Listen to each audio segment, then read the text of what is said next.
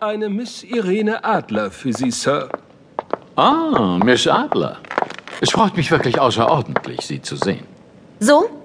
Wenn Sie die Güte hätten, mir zu erklären, warum ich Sie so dringlich aufsuchen sollte, Professor. Erkennen Sie dieses hier? Woher haben Sie... Das spielt keine Rolle. Das Einzige, was Sie zu interessieren hat, ist, dass ich ihn habe. Wollen Sie mich erpressen? Das haben schon andere erfolglos versucht. Nein.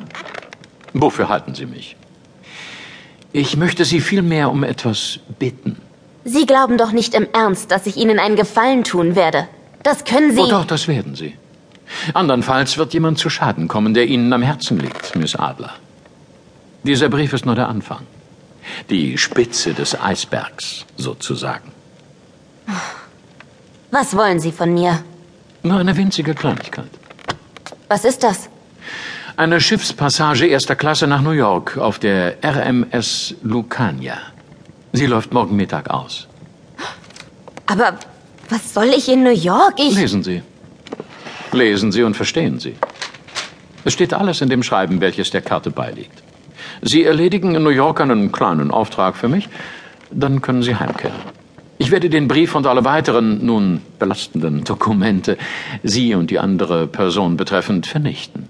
Und Sie können fortan wieder ein friedliches Leben führen. Ich habe Ihr Wort? Das haben Sie. Dann bleibt mir wohl keine Wahl. Ich tue das nicht für Sie, Professor Moriarty. Ich tue es für ihn. Nur für ihn. Dessen bin ich mir durchaus bewusst. Van Dusen? Wer ist das? Auch das steht in besagtem Schreiben. Ich habe alles gesagt, was gesagt werden musste. Meine Arbeit duldet keinen weiteren Aufschub. Bitte, mein Diener wird Sie hinaus begleiten. Miss Adler? Na schön. Sie hören von mir. Hoffentlich bald, Miss Adler. Der Köder ist ausgeworfen. Mögen die Herren Holmes und Van Dusen anbeißen und sich daran verschlucken.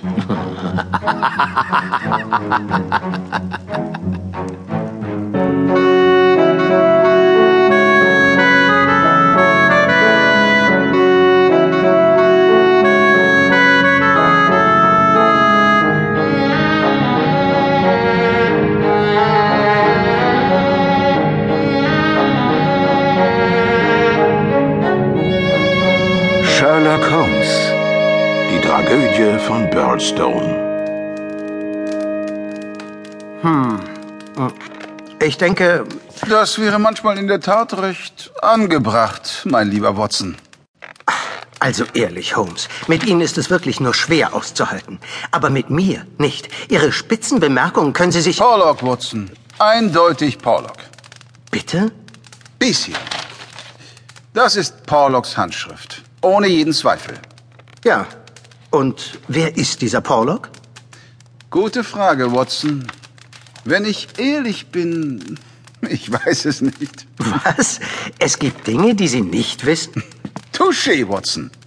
Nun, Porlock ist ein Inkognito, ein reines Erkennungszeichen, hinter dem sich eine nur schwer fassbare Persönlichkeit verbirgt.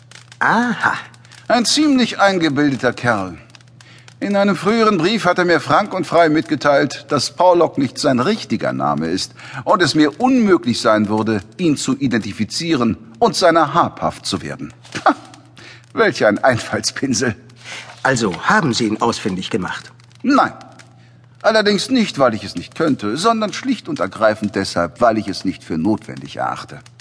Porlock ist wichtig, aber nicht um seiner selbst willen, sondern aufgrund seiner Verbindung zu einem weit bedeutenderen Charakter. Ich verstehe. Sie reden von Moriarty, nicht wahr? Völlig richtig. Von Professor James Moriarty, dem Napoleon des Verbrechens, dem Gehirn, das die Geschicke der ganzen Menschheit zum Guten oder Bösen lenken könnte. Ja, Watson, von eben diesem spreche ich. Aber in welcher Verbindung steht Porlock zu ihm? Er ist ein Glied in der Kette. Kein besonders starkes Glied. Aber keine Kette ist stärker als ihr schwächstes Glied. So ist es.